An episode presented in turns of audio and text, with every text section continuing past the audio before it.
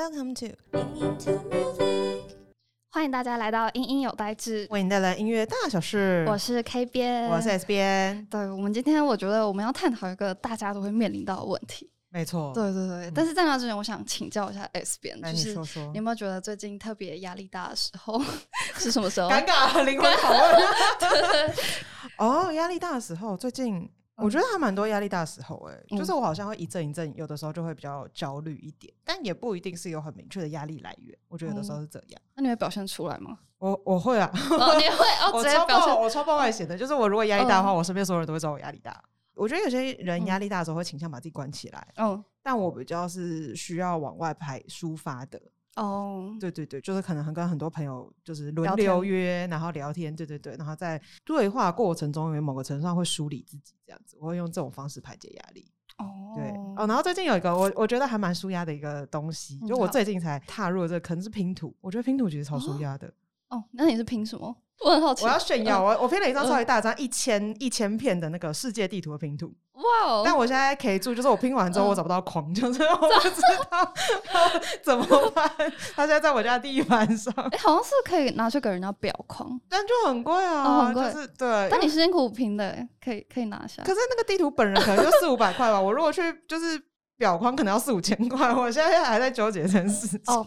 好啦，也是。对，那你是怎么舒压的？我就是关起来，你就是属于关起来，然后对，然后开始脱离世界，划手机，对，或是看剧那种，对对，比较是安静倾向，对对，心里心情不好，不想影响别人那种。对，那我们今天就请来了一位心理师，就让我们欢迎心理师欢乐之旅心理师雅涵。嗨嗨，Hello，大家好，我是雅涵。雅涵声音听起来非常亲切，没错。对，哎，我蛮好奇，就是。如果是雅涵自己的话，你会怎么面对你自己的压力啊？呃，压力来的时候，我应该是吃很多甜点吧。哦，蛮快乐的。对啊，就是像疫情的时候就狂吃甜点，然后就会越来越胖，就会付上更辛苦的代价。会有新的压力来源，救命啊！那你最喜欢吃什么甜点？就是只要甜的我都爱吃哦，千层蛋糕啊，什么抹茶蛋糕啊之类的。我觉得千层蛋糕很棒。千层蛋糕好赞，可是千层蛋糕好贵，对，很贵，尤其是那个 Lady M，超级可怕，那就是一小小一片就要两百、两百五啊，两百六。对，但是因为我呃，你知道 Line 有那个 Line 酷券，嗯哼，对对对，然后朋友常常都会互相送，我常常都会有很多券，免费的券可以去吃，所以其实我觉得这也是一种。安慰的方法，就你发现你朋友心情不好，就可以用这个送他一些。哦，远端陪伴，本集没有接受赖的赞助，但是 没有。而且最近那种赖送礼的红利点数很多。哦，真的假的？加码月配上，真的是好用啊，真的是好好用好用。雅涵自己会觉得压力到底是什么？就是这个大家都会存在的东西。我觉得压力是一种就是比较主观的感受啦，就是我觉得现在有压力，或是我觉得现在不舒服，它它就是一种一种压力的这样子。那有这种专业的专业的这个定义是说啦，什么是人类为了因应环境，身体做出调整，然后身体上、心理上一些反应。那我觉得简单就是不松快，就是你平时对对对对，就会有一些压力，但是压力可能就是。好的压力，坏的压力啊，坏的压力可能就让你不想动，然后停在房间里面。那好的压力可能会觉得，哦，那我要认真预备，或是我应该皮绷紧一点等等。所以它就是你不是现在舒服的这种状态，但是会让让你身体去做一些调整的。哦，就虽然是不舒服，但它可是可能会有程度的差异，然后大家应应的方向其实也会不太一样，这样子。对，因为如果没有压力，我们应该就是软趴趴，就每天都像小海豹一样弹弹。对啊，所以由此可见，压力也是有好有坏。没错，所以怎么面对压力，我觉得其实就蛮重要的。哦，很重要。但我自己会觉得，有些职业其实会特别有压力，我不知道为什么，就可能像是那种面对生命的，就可能我觉得像心理师应该压力就蛮大。请问心理师压力大吗？大部分的人蛮大，但我本人没有很大。你们会担心，就是可能说说错话，然后对方就可能怎么样怎么样之类的。哦，我觉得这点就是，嗯，如果你会讲，哎，我怕我担心说错话，然后我会怎样？那你的焦点就放在我身上了，对不对？但是其实如果很认真专心，你是专专心在这个人身上，所以你不会。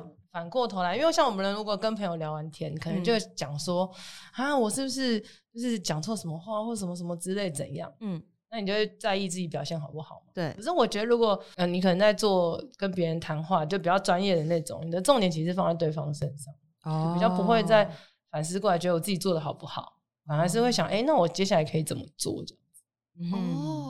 解，哦，是另外一个思路，对，就一直往前推的感觉，对，对，不会有往，但但也不一定啦，偶尔还是会觉得啊怎样之类的，对对对，还是一个人这样子，对啊，我觉得像心理师，然后我想象中，我觉得像医生，感觉压力也会很大，对对对，也是我想到的，对，就会觉得生死压力 真的是无比巨大，没错，对，那其实音乐家就是有调查指出，音乐家压力很大，哦，怎么说？对，你要不要猜猜看为什么？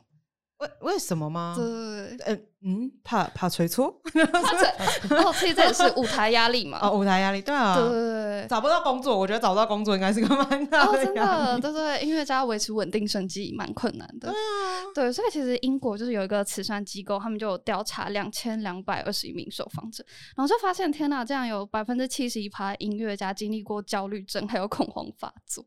超级多的，这比例有点高，比例超高。然后剩下的人是可能经历过，或者是正在经历抑郁症。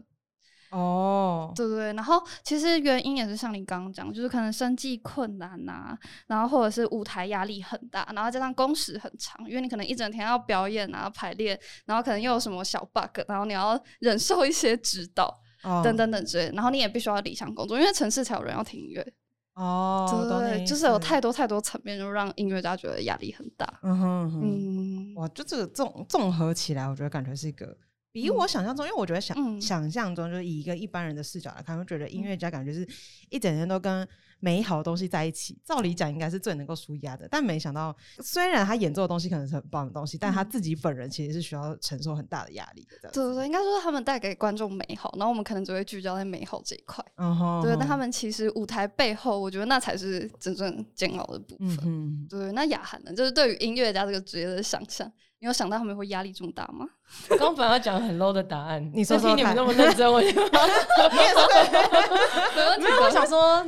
就是因为他们音域都很准嘛，然后就是会觉得很完美啊这些的，然后他们可能就是发现这世界上有很多很难听的走音啊，或者拍子不准，或者那些可能他我觉得要求完美啦，就是我我一定要在这些东西上面，但是一场演出不可能全部的人都是这种专业，可能有些人会有其他的要求啊等等，他内心就觉得呃送不了那种。哦哦，这个这个角度蛮对，蛮合理的。感觉比如说，如果找音乐家去唱，跟我们一起唱 KTV 之类，他们应该就压力很大。对，尤其是声乐家，应该会想说住口住口 的。对或者音乐家他搭配某一个明星哦，但那明星其实就音超不准的，他就压力很大，但他没办法，他又必须配合他之类这种。哦，我懂。而且他们之所以会成为顶尖音乐家，就其实就是因为他们对自己要求很高。嗯，可是反而这个。要求高这件事情也会给他们带来一些负担，这样子。然后除了现代，我觉得刚刚听起来是现代压力，对现代人，现代人压力很大。可是就是我后来就是回去看了一下，我发现，嗯，古典音乐家们就是古时候已经做古的那些，就是 老大们，就是他们感觉压力也非常大。然后接下来我们是要剖析几段，就是 A 就是音乐家故事，然后来看看说，就是这件事情，就是他们可能当初遭受了什么样子压力来源，那他们可能诶在心理上面就是有什么样子的状况这。要先跟大家说，因为就是很多东西都是从我们后世的资料去看的，所以并不是说我们今天是经过非常非常就是缜密的，就是精神分析啊等等的，所以它一定会有自己的限制。对，那我们就是想要跟大家分享一下这些故事，这样。好像第一个部分的话，我觉得这个应该是大家稍微比较熟悉一点的，没错，就是贝多芬先生。哦。嗯，对，那贝多芬先生的话，大家想到他应该就是那个噔噔噔噔噔噔噔，完蛋了，走音。贝多芬表示他压力很大，我想说替我出来走音，对不起，对不起大家。好，Anyway，反正就是对，到了是。就是虽然他其实创造了非常多很有生命力的乐曲，可他自己本人其实是晚年其实遭受还蛮严重的，我觉得是精神相关的困扰这样。因为大家知道他后来大概在一七九七年左右呢，他的力就逐渐衰退。然后因为他就是音乐家嘛，他就靠耳朵工作的，所以其实他的演奏跟作曲都受到了很严重的影响。然后他一开始其实是想要逃避这件事情的。所以他就躲起来，然后躲起来的时候，人家就觉得，干你这个人好难搞哦，就是就找也找不到，然后跟你讲话，你又很容易生气什么之类，然后人家就会就称他为怪老头这样子。他后来就开始离群所居，然后还甚至他曾经写过遗嘱，这遗嘱就是现在还留，叫做海蒂根斯塔特遗嘱，就他是直接音译过来的这样子。它里面就有写他的自杀念头，然后就有说，就是他只是希望能够有一天他可以获得很纯粹的快乐。就是对那个时候他来讲，光是这样子他都很困难，这样子就是连一天就是开开心心的都没有办法。然后可是他就是有的时候他的创作的灵感又会源源不断，所以有些人就觉得说他可能是有躁郁症。就是在早期的时候，他就会就是下笔如神，然后每天每天工作都没关系，然后到预期的时候，他就感觉整个人就是掉入一个黑洞里面，然后就会有自杀倾向这样。哦，对，然后他自己还有就是比如说喝酒啊等等之类的习惯，就可能也会有影响。对，然后所以就是大家大家对后世对他的就看了他的这些记录之后，有些人觉得是躁郁症，但我就很想问问雅涵，就是比如说所谓的躁郁症，他可能就是现在来讲，他症状会有哪些？我刚刚听起来觉得，嗯，他不一定有躁郁症，是不是？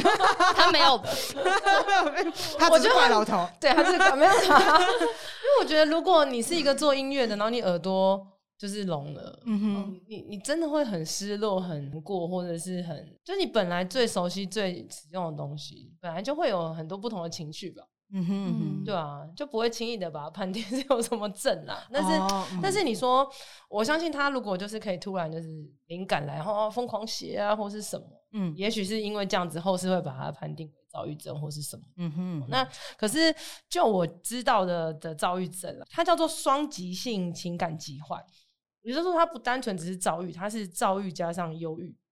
所以有时候会有躁期，有时候会有郁期。什么？我其实蛮好奇，什么是躁期，什么是预期？躁的时候就是很躁，郁的时候就是很郁。你说简单这样讲，嗨起来这种感觉。所以你可以简单这样想。那呃，定义躁郁症是这样，就是你人生只要有过有过一次躁期，然后全其他都是郁，还是叫躁郁症。哦。那有些时候躁郁躁郁症可能是它有常常会出现一些躁，然后再加上郁，它一定会有躁加上郁。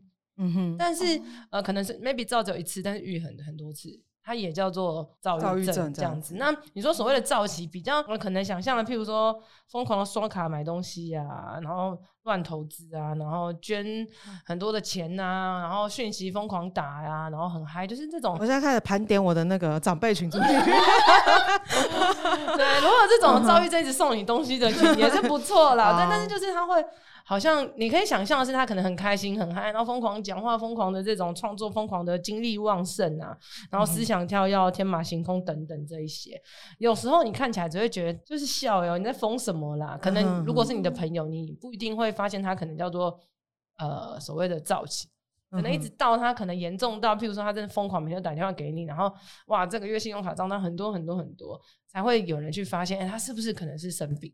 哦，不然可能很像是一个过很嗨的人，就只是一个嗨咖的。对对对对，有时候会被忽略掉这样子的状。嗯哼，所以其实并不是那么容易发现的。对，我觉得不好发现哦，因为就是他不能够自我控制哦。因为你因为有些人压力很大的时候也是会疯狂购物。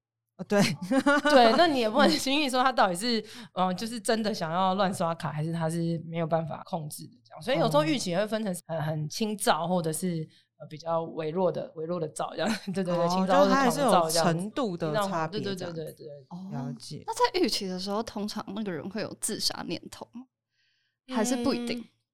呃，应该是说不一定啦。可是预期的话，就比较想象他就像是忧郁症，OK，强烈的低落啊，就是比较像是如果如果我们最简单来讲，就是忧郁症，嗯，然后他有躁期的话，哦，那他就是躁郁症，因为躁郁症是躁加郁。啊，忧郁症就是郁本人的哦，哎，蛮好懂的哦。哦，他现在现在雅还有一种，他就在上课哦，不是？没有没有没有，现在有 get 到，对，有有有 get 到，对，没错。所以就是，我觉得像以贝多芬的状况来讲，就哦，他有可能就是真的有躁郁症，那他也有可能只是因为就是耳聋的关系，所以他后面承受的精神压力就是其实蛮大的，就对他来讲，人生是一个很大的转变，这样子。对了，或者是大家可能觉得他就是都是郁。然后，可他还是可以创作，还是可以文思泉，那就是 maybe 比较早，OK 之类的啦。不知道这个判定是，对，毕竟我们现在也没有办法把它抠回来，说不好意思，啊请问你现在有没有生病？还是一直太嗨？还是一直灵感来的这样子？对对。但听说就是，如果是就是躁郁症患者，很容易会有睡眠障碍。嗯，没有躁郁症也睡眠障碍啊？啊，没有什么，就是 应该说病症的问题。我觉得睡眠障碍是每个人都有的。嗯，就是如果你有压力，或是有一些在想一些东西，你可能就真的没有办法睡哦。所以也不会是说躁郁症的有有睡眠障碍，哦，遭遇忧郁或者是一般有压力的你在想事情，睡眠障碍真的很常见，因为你脑子就是没有在该该关机的时候关机，你还是会想很多的事情。就就会有睡眠障碍这样子，这是普世，听起来是一个普世的业障，大家要自己修了。我没 有，我没有，你没有睡好饱，我每天都好想睡哦。为什么这么炫耀？现在那个有睡眠障碍的听众想说，好痛苦。你们真的是？但现在其实有很多 podcast 跟有一些那个冥想的课程，就是好像有冥想放松。对对，其实你就要找各式各样的方法，让你自己的身体放松，让你的大脑知道说，哦，我现在要。该休息了，对对对。哦，好的，没问题，好的，没问题，对，会好好睡觉。对，希望大家可以好好睡觉。好，那再来其实要讲的是后世诊断，其实会跟贝多芬很像的一个人，他就是舒曼。对我相信，其实大家应该很多都听过舒曼跟一个女性的故事，就是克拉拉，所以他们的爱情故事非常有名嘛。对，那其实可能比较少人知道的是，他们虽然乍看这样很浪漫，但他们其实背后其实煎熬很多。嗯哼，对对对对。好，那煎熬是什么？卖个关子，我们先来讲讲舒曼从小到大的一些对他来说重大的打击。OK，听 我听起来是一个有点虐的人生啊！来来来，你说说。对，就是他其实，在十五岁的时候，就大概我们国中年纪的时候，从小带母职照顾他的姐姐就死掉了。对，这对他来说是一个打击。然后后来到十七岁的时候，他很想很想学艺术，但因为他家中的人反对，他就只好前往莱比锡学习法律。对，但他的心情也不是那么好，因为要学法律。于是后来终于到了二十岁的时候，他决定我要学音乐。于是他就遇上了维克夫女，也就是克拉拉还有他的爸爸。对，可是他学琴也不是那么顺利，因为他跟克拉拉的爸爸并不合。因为舒曼非常崇尚自由，可是克拉拉爸爸就老古板这样，就他们无法合。然后再加上他爸爸非常反对他跟克拉拉在一起，就是说你们再在一起，我要枪杀你，连这种话都说出来。对对对，再来是说，因为舒曼其实对二十岁就是起步有点晚。对，相信学音乐的大家应该都知道，所以其实他的他就一直狂练，然后练到他的手是已经有那种麻痹的情况，没有办法控制，所以他演奏家生涯也没有办法继续，所以这就是一次重大。哎，他真的很惨，他超惨，就是他就是人家会说什么什么什么爱情失意，然后事业得意之类，他完全就是全趴，哎，他全部没有。对啊，就是家庭先受到打击，然后学业听起来又学自己不喜欢的东西，然后爱情要被阻拦，然后学了兴趣钢琴本来是。兴趣，然后也学不好，对，也学不好，这人也太惨了吧？对，但是幸亏他还是有跟克拉拉结婚。哦，可是，可是因为他们生了八个小孩，然后经济压力其实有点压得他喘不过去。嗯，再加上他就是原本演奏家生涯没有办法做做，他就改去从事作曲加上乐评。哦，对对对。可是因为就还是经济压力很大，所以他就曾经跳莱茵河自杀。对，然后首先是有被救起啊，但是他后来就被关到精神病院，一直到他死去那一天。啊，他都在精神病院里面，这样珍爱生命就是好好好好做好避孕措施。大家，我觉得完全听起来就是八个小孩压垮他，八个都有点太多啊。哦哦，对了对了，哎，其实也是啊，对，压死人最后一根稻草。没错，嗯，对。那其实后世诊断是会说，就是舒曼是有忧郁症。对对对，那不知道雅涵对对对这段故事有什么看法？如果你如果你是他，你会不会忧郁症？我觉得会，我会，我会，我应该，我可能前面就会先卡住吧。我甚至不一定会遇到，就是我我觉得应该 你在哪一步卡？他在八个孩子卡，我感觉 没有八个孩子太后面。我觉得我应该那个克拉拉那边就卡了。你说爸爸枪杀？对啊，就是应该是我，是我已经放弃我原本的学的专业，然后我去追求我心中所爱，然后我手还受伤，这太虐了吧？对啊，我觉得这个我应该，我甚至撑不到这故事的后面，我觉得他有点太惨了这样子。我的话可能是到经济压力那一关才才怕。八个孩子部分，对对，我也是跟你一样，八个孩子我觉得有点不行，对不对？再加上就是其实作曲压力也很大，然后还有对啊，还有经济压力。对，我觉得是一种各各种事情都很失控的感觉，就是他没有一个对自己人生有些掌控权，然后什么都不好，什么都不对，这样子就到要自杀的嘛，各式各样的压力，然后加上可能童年啊，或是家庭环境各式各样的东西累积起来，啊，所以会会有很多不同的事情。那像有有些时候是那种什么童年阴影啊，或是重大的事件，然后造成我们可能忧郁啊，或是有各各样的问题。但其实忧郁症本身它其实也是跟就是大脑神经传导物质等些东西有相关啦。那有时候我们会说你发生一些事情，譬如说可能亲人过世，或是分手、失恋等等的，那那种忧郁可能会是多久？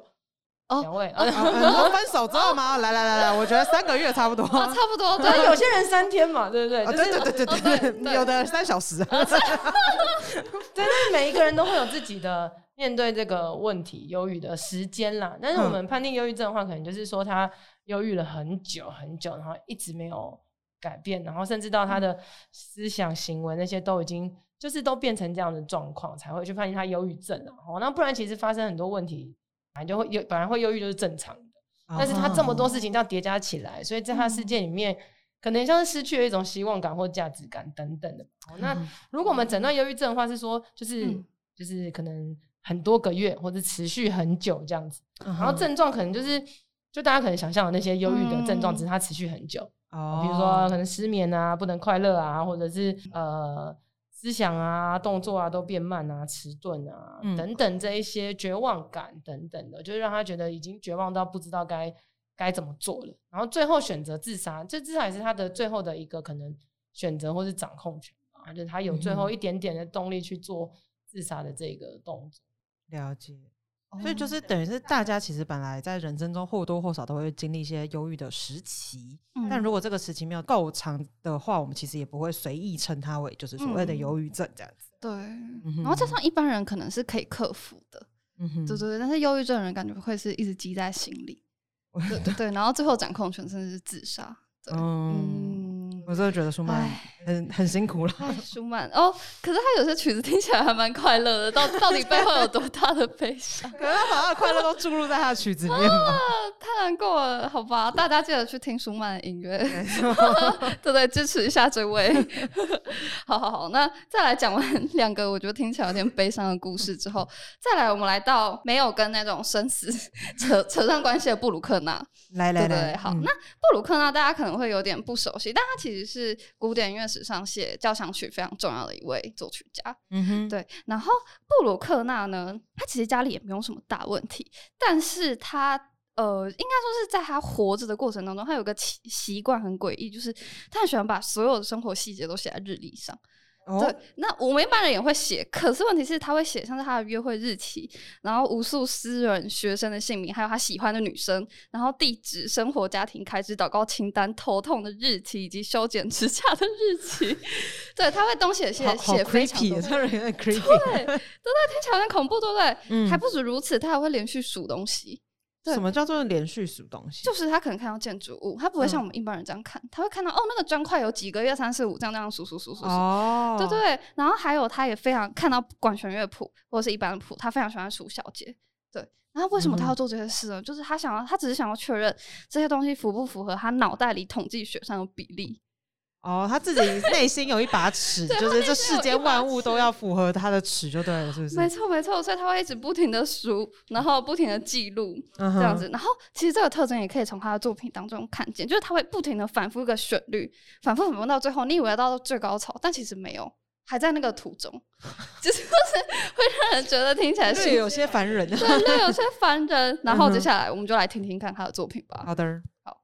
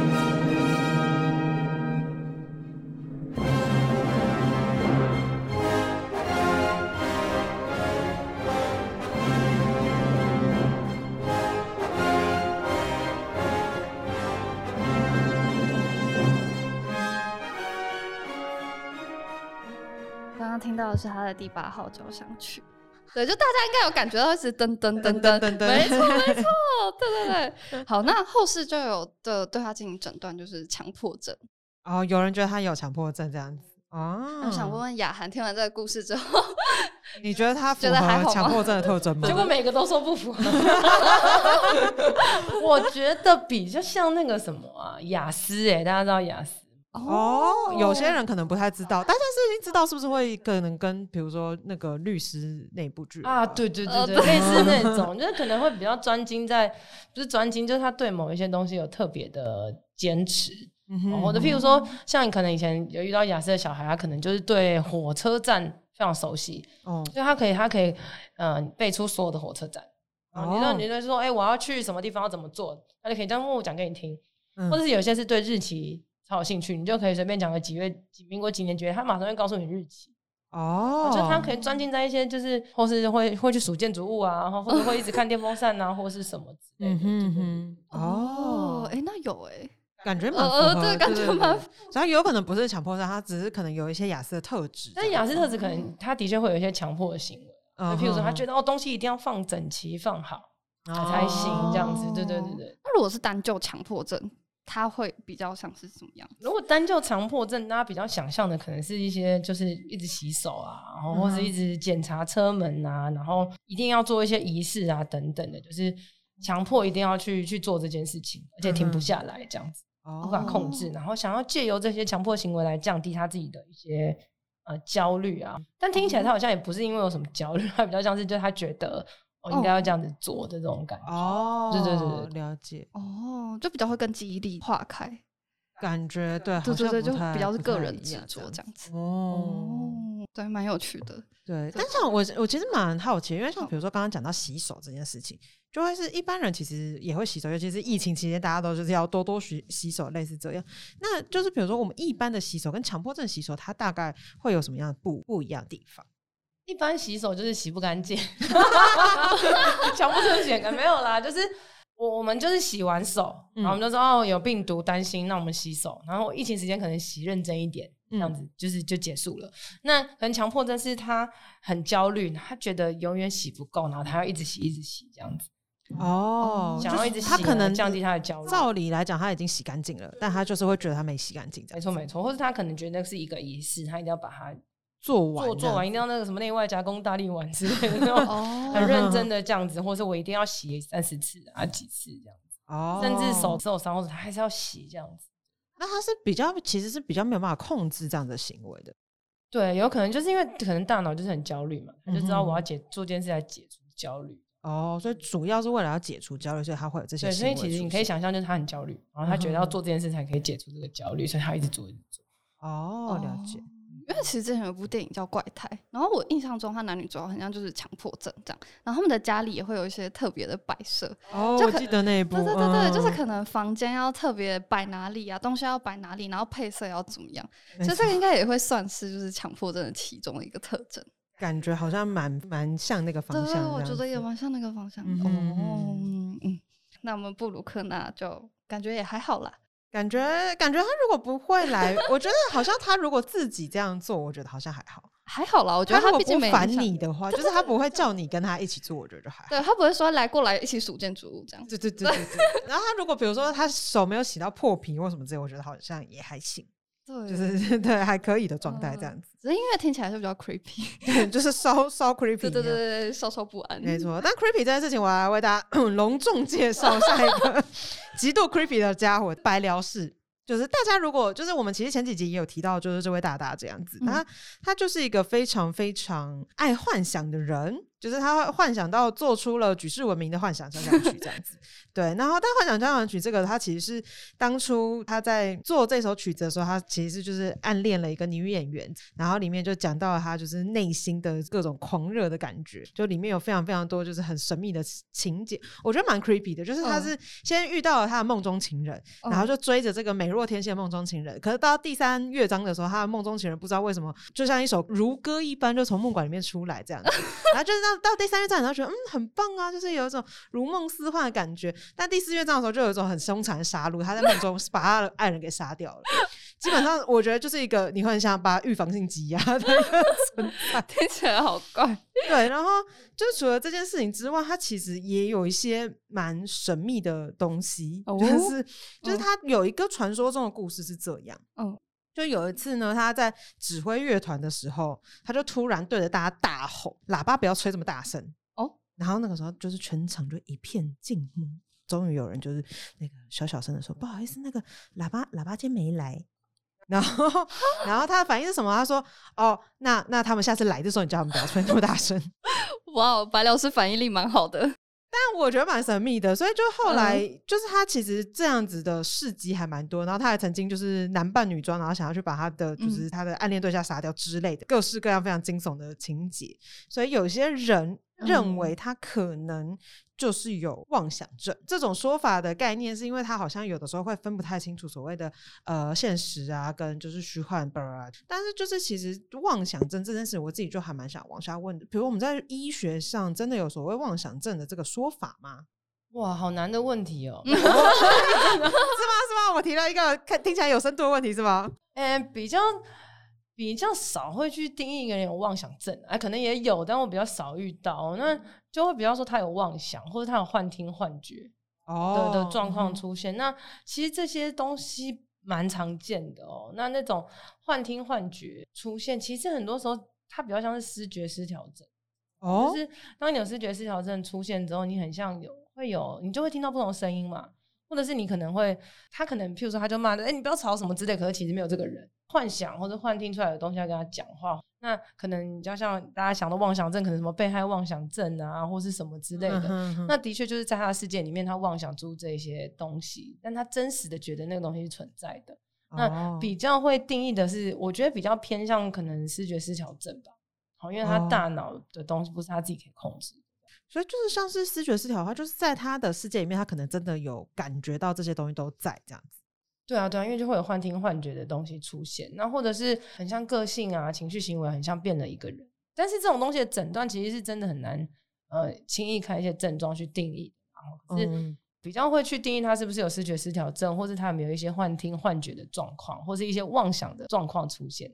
哦，比较不会说，哎，你妄想症，被害妄想症这种哦，这样就唔汤，这种就是没有听我们这一集，没错，随便说说，也不会就比较像骂人呐，你是被害妄想症哦，或者是就是你可能暗恋一个人，你这种妄想哦之类的，会比较是这样。可是，嗯，真正生病的人，他们的那个，我觉得旁边人会很辛苦，他自己也也搞不清楚到那个状况，或是他坚信在这个这个问题。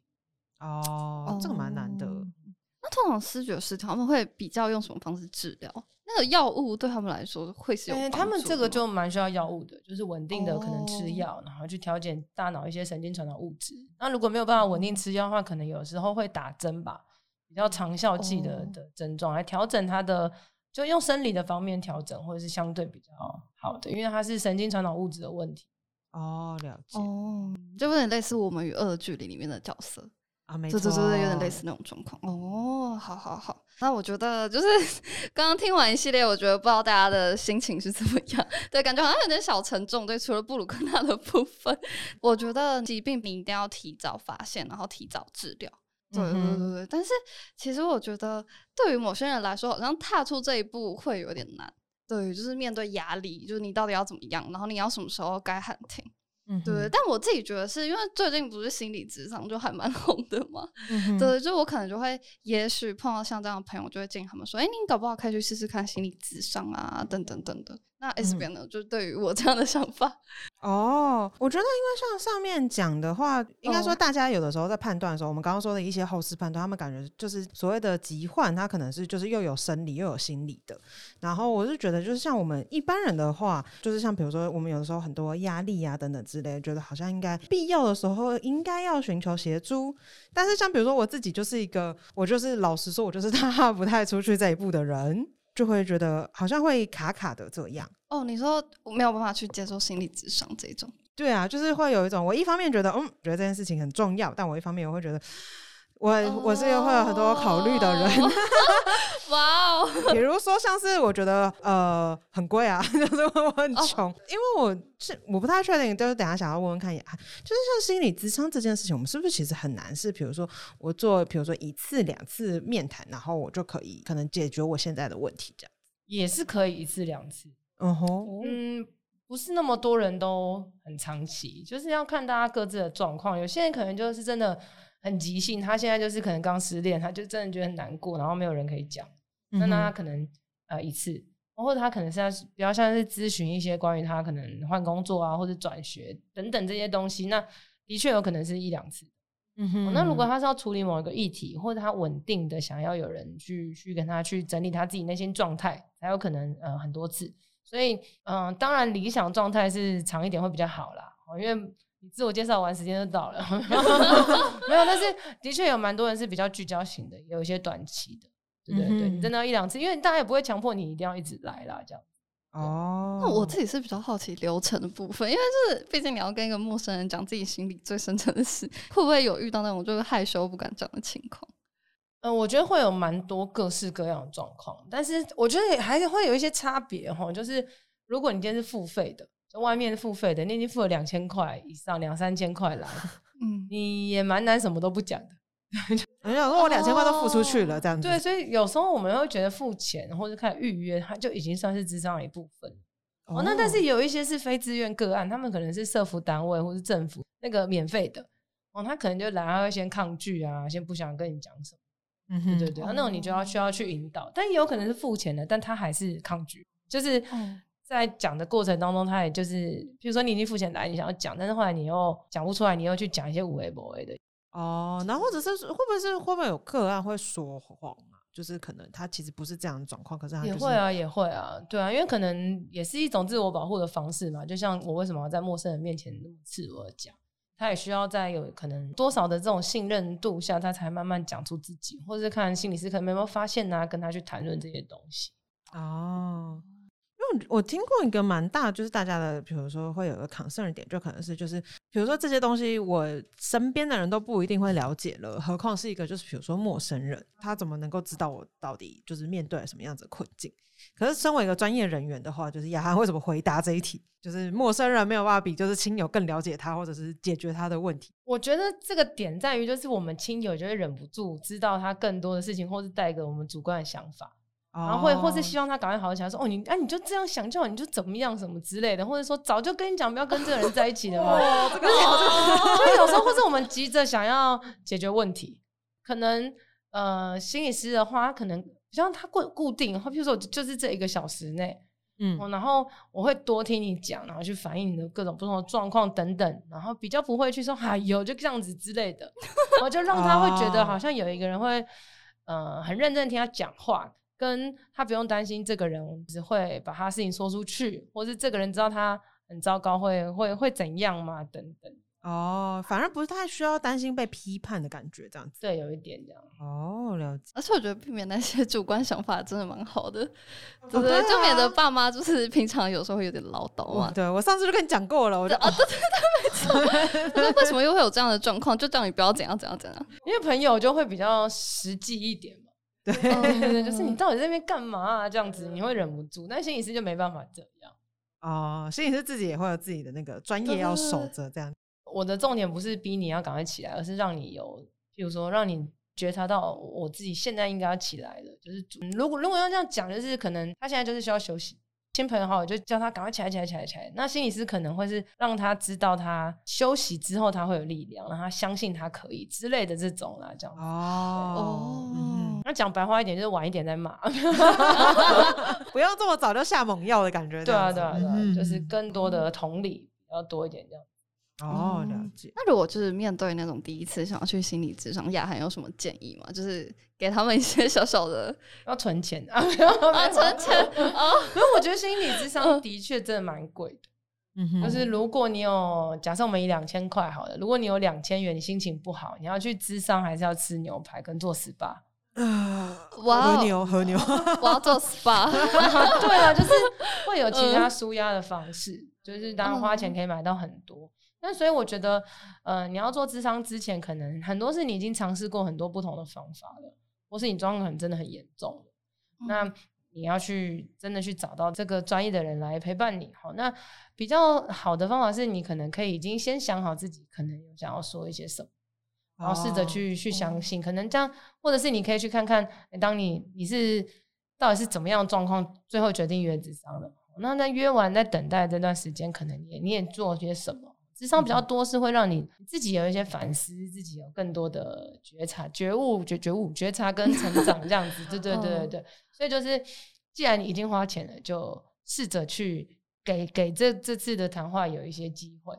哦，就是其实是开了一个门，就是你刚好也可以用这样子的方式，就是回过头来醒思自己的感觉，这样子。对啊，对啊。那可是像是比如说像心理师们，就是常常平常就是要面对各式各样的个案啊。比如说我们在职场以外，我们其实也有一些，比如说舒压的方法之类的。像比如说雅涵有什么，就是你们觉得就是就是超推大家现在，比如说现在救急，我们立刻就可以可能试试看的那一种，就吃千层蛋糕啊。因为我觉得哈，就是其实每个人都有属于自己的舒压方法。那那你说比较最简单，然后就转念嘛，哈，就是你试着去看一些其他东西或是什么的。但是这种东西讲一讲有点难。那我觉得比较简单的是说，当你知道你现在心情不好的时候，你可能就要让自己离开当下的状态。比如说，你去茶水间泡杯水，你去上个厕所，让自己短暂隔离一下下。我觉得这会是呃情绪快速疏解的一个小方法。那或者是你在你自己心情好的时候，给自己一些可能性。比如说，呃，我就知道，比如说，假设我这个抹茶咖啡好了，我只要每次心情不好的时候，我就拿一杯抹茶咖啡给自己。那你就让自己设定一个东西，就是哦，我看到这个是给我的自己的一个安慰等等哦。但你不能每次都想和牛呢，心情不好就要吃和牛，然后又买不起，又难过了，这样对对对，就是我就一个小东西啊，给自己也小小的这种。哦，哎，很赞的，呃，我要来想我之后，对，我要来想这之后每次好像感觉太贵，但如果什么冰淇淋之类的什么，对对对，就是我觉得就是 seven 啊，或是那种随手可得的那种小东西这样子，嗯哼哼，那我觉得很棒，嗯。对，舒曼也需要的。对，我觉得，我觉得舒曼就是 他可能需要喝舒跑。没有。可是像雅涵这样子，平常就是除了就是接触一些，比如说个案之类，曾经出过一本书，对不对？我觉得是很酷的一个东西，是哎，东西 就是很酷的一个概念，是一个结合了心理专业，然后跟桌游的一本书。它的名字超级爆常为大家朗诵，我也觉得很长。我要先朗诵完，然后再来问你这个名字是谁取的。用桌游陪孩子玩出天赋和好个性，心理师教会你用游戏解读孩子内心想法，更能找出孩子的潜能。哦，多了一个的孩子潜能，就是。如此爆炸长的歌词，请问没有？那后面是副标，哦，是副标，就是用桌游陪孩子玩出天赋和好个性。这是你自己想的标题吗？但我不是啊。他他是就是呃，游戏结合心理啦。那比较像是像可能会带儿童啊、青少年或者是长辈、成人各种不同的。那你知道心理学这种东西？你要把它讲很难，也可以很难；讲的很浅也可以。但是，那如果是年纪比较小的孩子，或者我们现代人啦，哈，就是比较容易睡着，所以呢，我们会 用我会用游戏的方法，就是玩一些游戏，那他们可能很开心、很快乐，啊，借由游戏之后去想一些事情，这样子。哦。或者是用游戏建立关系，因为一开始可能大家团体啦，可能很紧张啊，或者不熟，就会有一些防卫嘛。哦，那玩游戏玩的很开心的时候，哎，那就破冰了，是不是？哎，类似这样子的概念。对对对对对，嗯。那可能像刚刚那本书，因为我觉得那本书就非常可爱，但是碍于我本人现在没有小孩，就很想要 带就是一般还没有小孩的成年人，就比如以及像我们这班的社畜，就是一般成人或上班族的话，有没有就比如说推荐的呃桌游是可以，比如说呃舒压或者是更认识自己等等之类。心脏病啊没有，就是我觉得 对游戏其实真的就是看你想要干嘛。那因为我我这书其实比较多是给可能家长或是老师哦，那他们可以知道怎么带他们的孩子。哦，可能借由玩游戏跟他们玩，玩完之后可以讨论一些，比如说生涯呀、选择嘛，哦，讨论一些呃，可能情绪啊，这各种不同的东西这样子。那如果我们一般成人呢，其实就是玩游戏，就建立关系。你跟你的朋友哦，大家一起绞尽脑汁完成一个任务，哦，或者大家一起在玩心脏病啊，或是大家一起玩一些嘴炮的游戏，那关系就会变好，就会舒压。那房间有很多桌游店啊，你就可以去，然后问老板说，哎，有什么简单的好玩的，啊他就会会教你这样子。哦，就反而我们不需要一定要 focus 在就是我一定要很心理的桌游，反而是其实心理的桌游就比较不会是朋友之间开心玩的。哦，对对对。但是其实如果以桌游来讲，都会还是有它的娱乐性存在，所以我觉得他怎么样心理都会就看玩的人是怎么样的状况，所以游戏都是好玩不好玩啊，或者深浅都是看玩的当事人决定。哦，所以大家可以感受一下你那当下的状态，你想要怎么样，然后可以去试试看。你会不会很紧张啊？或者是你会很很很嗨啊？或者是你会很失智啊？都不会这样子。我觉得桌游真的会有差，因为有的时候桌游的时候，像那种你脑袋清醒的时候，比如说跟朋友去桌游店，你可能就可以玩个什么风声之类，就大家可以互相骗比。然后，但你有的时候就是那种脑子很弱的时候，你就是只能玩那种就是可能叠叠乐之类的，就是你不能玩那种很复杂的。对啊，重点是你玩有没有开心啊？有没有在这个过程中得到一些疗愈？这样？对，我觉得应该说是桌游本身就是一件疗愈啦。啊，对对，无论深浅，无论你有没有赢，有没有输，这样之类的。嗯哦。真好，那我觉得以上就是我们今天的 podcast。对，没错，对，其实很推荐大家可以去就是购入刚刚雅涵那本书。对，我觉得这舒压之余，也可以就是让关系有所成长吧。我我疑似明年可能会出另外一本书，请问请问是给大人的吗？还是比较讨论成大大人的，就比较成熟，关于一些关于可能压力啊、你心态调试啊，各式各样。哦，好的，比较比较正常一点书啊，没有这个比较这个比较是否我觉得。